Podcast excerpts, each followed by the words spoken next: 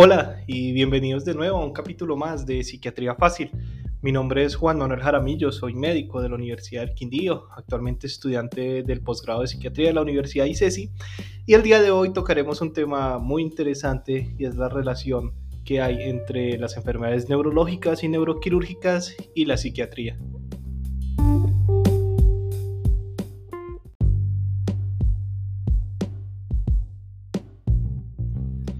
En el podcast anterior hablamos un poco acerca de los trastornos neuropsiquiátricos secundarios a enfermedades neurometabólicas, que bien también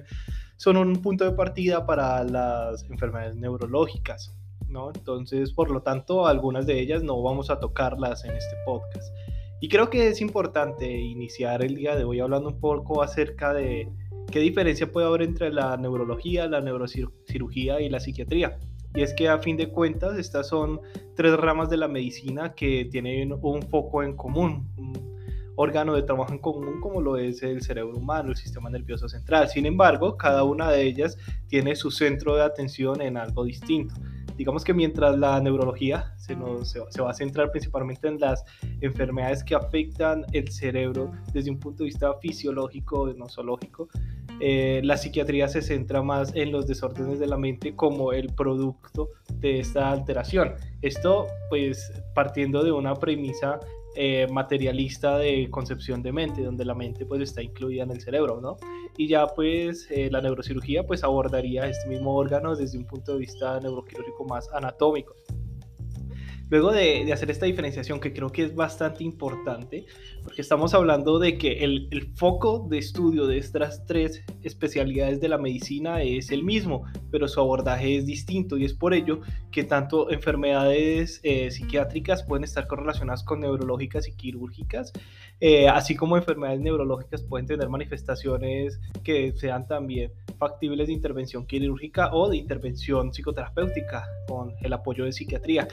Muchas veces el trabajo en algunas clínicas y hospitales se da por separado, pero es de tenerse en cuenta y es importante siempre tenerlo presente que el trabajo debe ser mancomunado siempre en pro del paciente, que muchos de nuestros pacientes van a ser susceptibles de eh, intervenciones por las tres especialidades incluso al mismo tiempo. Y es así que el día de hoy vamos a hablar acerca de algunas... Eh, patologías a nivel neurológico y neuroquirúrgico que pueden tener una repercusión importante en las enfermedades mentales o que pueden incluso ser el detonante para la presentación de una enfermedad mental, como lo son la enfermedad cerebrovascular, eh, la epilepsia, eh, que puede suceder pues durante las epilepsias, qué manifestaciones neuropsiquiátricas podemos tener. Vamos a hablar un poco acerca de los aspectos psiquiátricos de las cefaleas y eh, creo que también es importante hablar sobre algunas encefalitis eh, y algunas enfermedades infecciosas del sistema nervioso central. Entonces, sin más, vamos a empezar.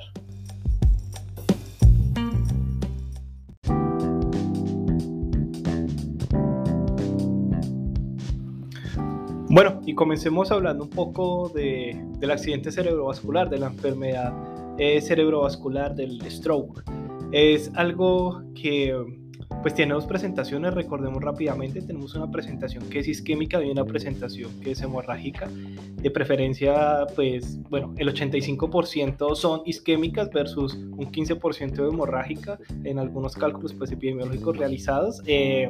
y pues hasta esto de cierta forma es bueno, porque justamente es la presentación isquémica la que tiene una mejor tasa de sobrevida a un año con un 75% versus un 33% en la presentación hemorrágica. Lo ideal sería que no le diera a nadie, pero pues en caso tal sería preferible una presentación isquémica. Eh, no vamos a profundizar mucho hablando acerca de las presentaciones clínicas de la CB, simplemente me gustaría recordar que existe una escala rápida para la valoración del accidente cerebrovascular en el medio prehospitalario que incluso han eh, presentado varias, se han presentado varias campañas Em, buscando que la población en general reconozca los síntomas con prontitud para que lleguen en un buen periodo de ventana para hacer las intervenciones necesarias y es la escala de Cincinnati que tiene tres componentes, la desviación de la comisura labial, eh, la debilidad en las extremidades superiores en una de las extremidades y alteraciones para el habla. Ya hablando un poco más acerca de lo que nos atañe, eh, se ha encontrado que los pacientes que presentan un accidente cerebrovascular pueden tener una variedad de síntomas eh, neuropsiquiátricos donde se incluyen alteraciones, especialmente cuando alteraciones en el estado del ánimo, especialmente cuando las lesiones vasculares son al lado izquierdo y esto conlleva que los pacientes presenten depresión, afasia, pueden presentar reacciones emocionales que son descritas como catastróficas y dramáticas que van con llanto, negativismo y ansiedad, mientras que las eh, lesiones vasculares a nivel derecho pueden llevar a exaltación afectiva e incluso negación de sus déficits. Algunos pacientes pues son eh, poco conscientes de sus alteraciones, hablando de los que tienen lesión vascular al lado derecho eh, y por lo tanto pues pueden no ser muy adherentes a la rehabilitación. Es por eso que es importante que cuando tengamos un paciente, ahora imaginémoslo cuando tengamos un paciente eh, con lesiones derecho, pues es muy importante trabajar en la parte de psicoeducación para hacer un abordaje correcto con el paciente y que sea adherente a pues, el tratamiento farmacológico y el tratamiento no farmacológico con las terapias. Cuando las lesiones se ubican más a nivel temporoparietales y occipitales, se han llegado a asociar con psicosis.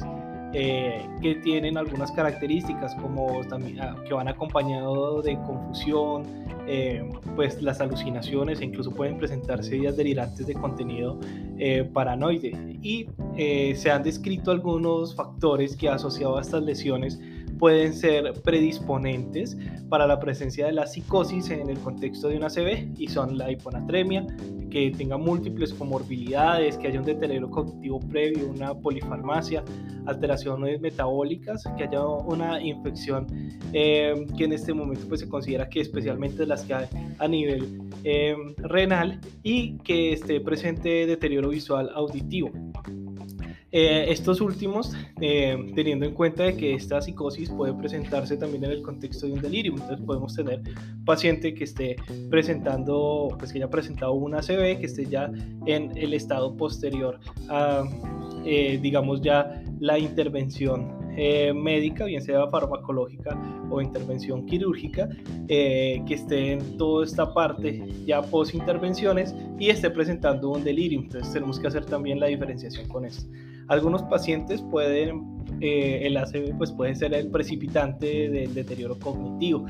Eh, pues creo que es claro para todos que cuando un paciente, que tenemos distintos tipos de demencia, lo hablábamos en el módulo de demencia, una de ellas es el tipo vascular y pues múltiples episodios de accidentes cerebrovasculares que incluso pueden ser subclínicos y no hacer consultar al paciente, pues van a predisponer a que el paciente presente un deterioro cognitivo porque hay una pérdida neuronal en,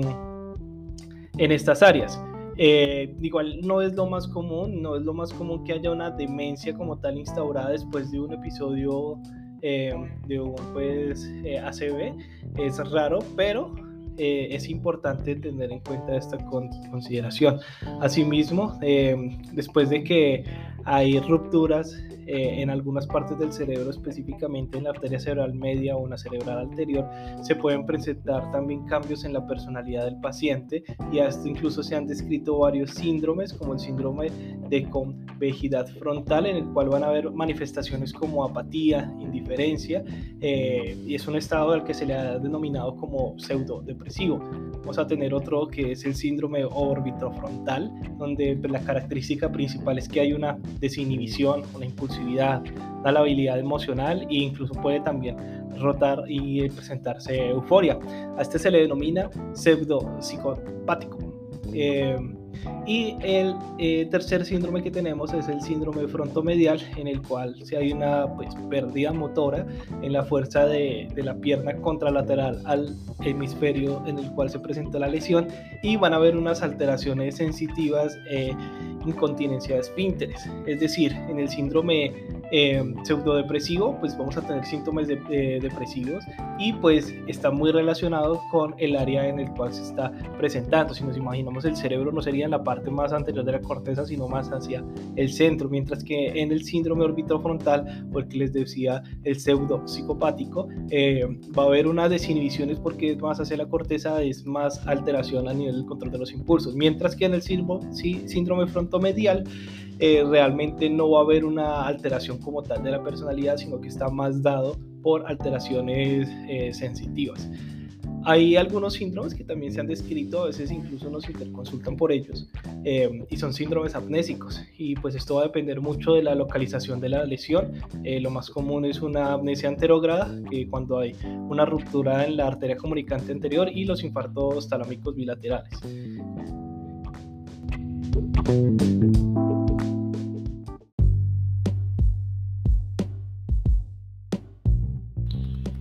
Bueno, y hablemos ahora de, de otra enfermedad bastante frecuente, la epilepsia. En la epilepsia, pues si bien eh, es conocido y creo que quizás ya se ha tocado en otros podcasts que hay un incremento en el riesgo de depresión, hay un incremento en el riesgo de trastornos de ansiedad y estos pacientes tienen también Em, una tasa de suicidios mayor que la población general, en parte relacionado con la impulsividad secundaria a la propia patología. Eh, hay algo que me parece importante resaltar eh, y es que estos pacientes durante las crisis eh, posterior a las crisis o incluso durante los periodos ictales, pueden presentar síntomas psicóticos. ¿sí? Entonces muchas veces llegan pacientes que han consultado en diversas ocasiones por psicosis de corta duración que, eh, digamos, se resuelvan rápidamente en los servicios de urgencias y consultan frecuentemente eh, y que son pacientes que no cumplen como con características para alguna patología que pues digamos, cuyos síntomas principales sea la psicosis desde psiquiatría, eh, pues es importante sospechar, o pacientes que no mejoren con el medicamento, es especial, eh, eh, importante sospechar que el paciente puede tener una epilepsia. Y es que hay diferentes tipos de psicosis durante la epilepsia. Una pues es la psicosis ictal, que es durante el episodio ictal y pues dura, es breve, dura de horas a días y puede incluso prolongarse un poco durante el post-ictal eh, generalmente estos pacientes, el foco como tal es extratemporal en el 30% de los pacientes y ubicándose principalmente a nivel del área, eh, del, área del cíngulo. Estos pacientes incluso mejoran eh, de su psicosis con el uso de clonazepam o con anticonvulsivantes más que con antipsicóticos. Hay otra que es la psicosis posictal que generalmente se presenta después de la crisis ictal. Los síntomas aquí pueden ser variados y ir desde alucinaciones, alteraciones pues en la percepción, ideas delirantes que principalmente se describen ideas de contenido persecutorio. Hay otra que es la psicosis intelectual como tal. Esta es más frecuente en los pacientes con crisis parciales complejas. Eh, respecto a la población general, o sea, hasta 10 veces más frecuente y aquí los pacientes eh, refieren alteraciones a nivel eh, de la percepción de los estímulos. Se ha encontrado incluso que estos pacientes eh, presentan algunas alteraciones neuropatológicas, especialmente los lóbulos temporales y medio basales, eh, y por eso pues es importante tener en cuenta digamos, este tipo de crisis eh, interictal, porque el paciente no nos va a estar manifestando en este momento alguna alteración en el movimiento o algo que haga sospechar directamente en una epilepsia. Sin embargo, el paciente puede tener antecedente de episodios convulsivos previos que quizás no consultó al servicio de urgencias antes y pues debemos de valorarlos esto, valorar estos a profundidad.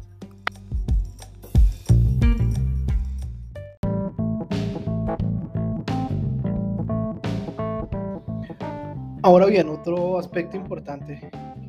otra patología importante que debemos tener en cuenta es la cefalea, tanto en la cefalea aguda como en las cefaleas crónicas, la migraña. Hay una relación estrecha entre la depresión, la ansiedad y pues la presencia de cefalea y determinar exactamente cuál es el papel que tiene pues, los síntomas afectivos de, eh, como tal en la cefalea pues es difícil, o sea, se conoce que la depresión, por ejemplo, puede tener algunos signos vegetativos, como puede ser eh, la cefalea o que incluso pueden ser síntomas vegetativos asociados a la cefalea. Entonces es importante intentar hacer esta diferenciación. Además, algunas situaciones de estrés pueden influir directamente pues, en la presencia de cefalea en algunos pacientes que son propensos a tener ciertos mecanismos de contractura muscular y generar pues una cefalea eh, tensional que puede prolongarse y esto sobreagregado a síntomas afectivos como vimos en el módulo de depresión, los niveles elevados de cortisol, el incremento del estrés están relacionados también con la sintomatología depresiva y con la génesis y origen de la depresión, pues es algo que debemos tener en cuenta.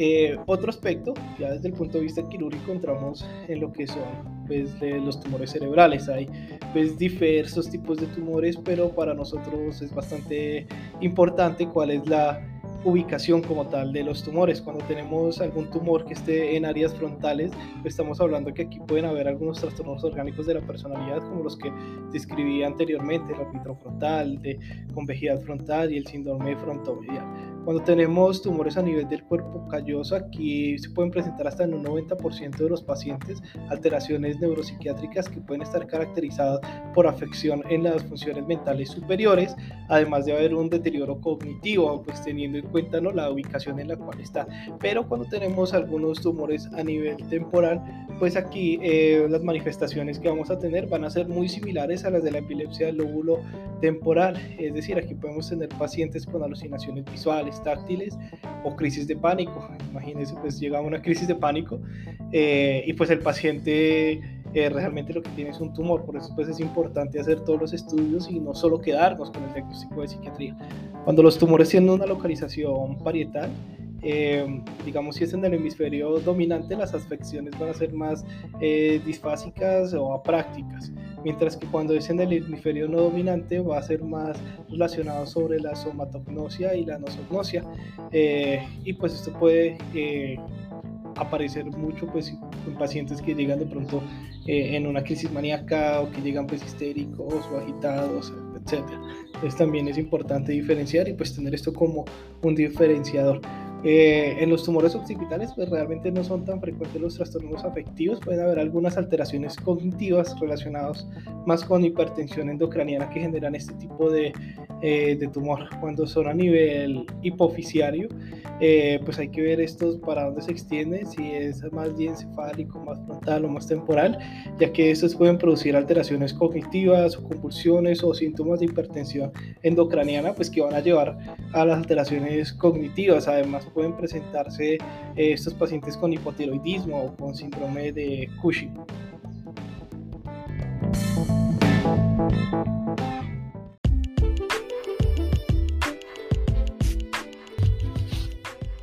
Bueno, ahora bien, eh, hablando de otros trastornos como tal,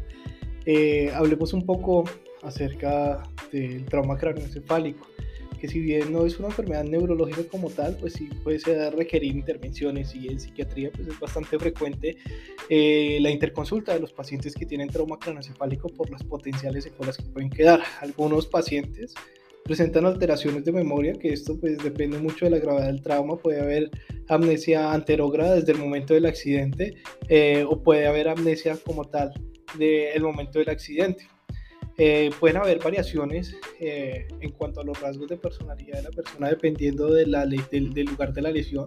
pero especialmente cuando esta afecta los lóbulos frontales o temporales o el área límbica. Y pueden llegar incluso a presentar comportamiento desinhibido, hipersexualidad, pueden tornarse agresivos, hostiles hacia el personal.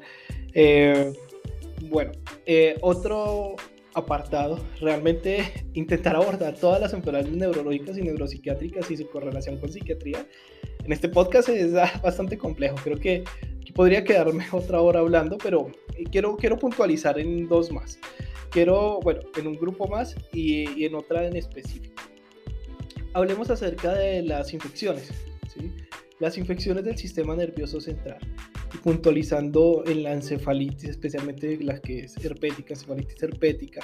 y la neurosífilis, especialmente la terciaria, que si bien ya no son eh, tan frecuentes, especialmente la neurosífilis con el advenimiento de la penicilina, que su patógeno aún es muy sensible a este medicamento, entonces se puede tratar y su tratamiento de cierta forma es corto y no tan complicado, aún se puede presentar. Y es que aquí hablamos ya de una sífilis terciaria, que sería la neurosífilis que se presenta y se desarrolla tras 5 a 30 años de la infección Y aquí se pueden presentar diversos cuadros clínicos que van desde una parálisis general progresiva, eh, que pues es lo, lo más peligroso, ¿no? El treponema, que es el, eh, el agente causal como tal, eh, se localiza a nivel del sistema nervioso central, principalmente en los lóbulos frontales y en menor medida en las áreas temporoparietales. Inicialmente los pacientes, eh, digamos, entran en una fase preparalítica eh, antes de que tenga las alteraciones motoras que mencionaba y en esta se va a presentar irritabilidad, insomnio, temor, va a haber alteraciones en la atención, en las funciones cognitivas, e incluso el paciente puede presentar dificultades para el habla o para la escritura. En algunos pacientes pueden presentar crisis convulsivas, pueden presentar una ACV que sería algo muy neurológico, pero en otros van a primar son estas primeras eh, manifestaciones que mencionaba. Luego pasa una segunda fase de, de, digamos, de la sífilis terciaria, en la cual ya hay un juicio crítico de realidad alterado y se presentan ideas delirantes, puede ser expansivo el paciente, puede estar eufórico e incluso en algunos momentos puede tornarse depresivo con ideas de suicidio. Es por eso que van a ver que es muy frecuente que los psiquiatras solicitemos eh, dentro de los paraclínicos de extensión para el estudio de posibles etiologías de las patologías que estamos viendo, de los síntomas que estamos viendo en el momento, eh, una prueba eh, de sífilis como tal, intentando pues descartar un, una neurosífilis. Además, eh, la encefalitis que mencionaba ahorita, pues se puede presentar también con alteraciones en la sensopercepción, pero se mencionan allí, por ejemplo, las alucinaciones gustativas y olfativas, que como recordarán no son las más frecuentes a nivel de la psicopatología de los pacientes. Entonces, cuando se nos presenta un paciente que tenga variaciones en su personalidad y que tenga alucinaciones gustativas o olfativas, pues eh, hay que estar pendiente de que pues, no tenga una encefalitis asociada a esto.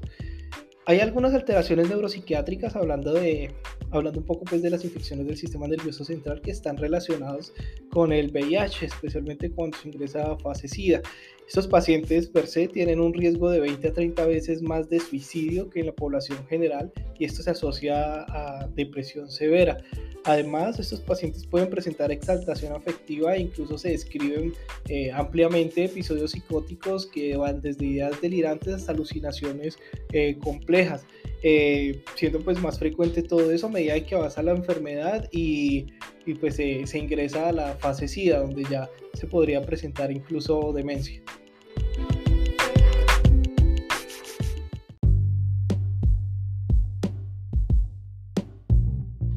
Bueno, una patología que había quedado debiendo hace unos días es la del síndrome de Wernicke-Korsakoff, que realmente son dos entidades diferentes, el síndrome de Korsakoff y la encefalopatía de Wernicke, pero generalmente se asocian, ya que el 80% de los pacientes con encefalopatía de Wernicke pues, cumplían criterios también para el síndrome de Korsakoff. El síndrome de Korsakoff es, caracterizado, ambos son, son productos de déficit de vitamina B1, de tiamina. El síndrome de Korsakoff es bastante frecuente en pacientes que tienen un alcoholismo crónico y esto está relacionado con primero una disminución en la ingesta de alimentos durante el consumo del alcohol y segundo por el daño que hay a nivel gastrointestinal por el alcohol que evita que haya una correcta absorción de la vitamina B1. Los síntomas en el síndrome de Korsakoff son la amnesia, las dificultades en el aprendizaje y la fabulación, en el cual la persona rellena los vacíos de su memoria, las lagunas que tiene con algunas historias que él considera como completamente verídicas, pero que realmente no lo son. Pueden haber algunas eh, alteraciones eh, en la parte pues, del aprendizaje, pero cuando ya hay alteraciones a nivel de la eh, visión, a nivel cerebroso, alteraciones a nivel mental, estamos hablando de que ya se está produciendo una encefalopatía de Wernicke. Esta encefalopatía de Wernicke pues tiene una mortalidad bastante elevada y hay una triada clásica de oftalmoplegia, ataxia y confusión. Eh, Lamentablemente, aunque esta es la triada clásica, esta triada solamente se cumple en el 10% de los pacientes, por lo que pues, realmente debe sospecharse eh, pues, la presencia eh, con el antecedente del consumo crónico de alcohol eh, y con la sumatoria de los síntomas del el Wernicke, con pues, alteraciones de apnesia, la fabulación, las dificultades del aprendizaje, tengamos en cuenta el 80% de comorbilidad que se presente tanto síndrome de Korsakoff como, como Wernicke. Eh, el tratamiento pues es sencillo, es principalmente basado en la suplementación con tiamina. Aquí las guías pues difieren eh, bastante de tanto en tanto, pero generalmente se sugieren de 100 a 200 miligramos de tiamina intravenosa, eh, preferiblemente. se evita pues la intramuscular porque es bastante dolorosa, dos a tres veces por día hasta buscar mejoría, que la mejoría de los pacientes pues es bastante rápida si se trata a tiempo.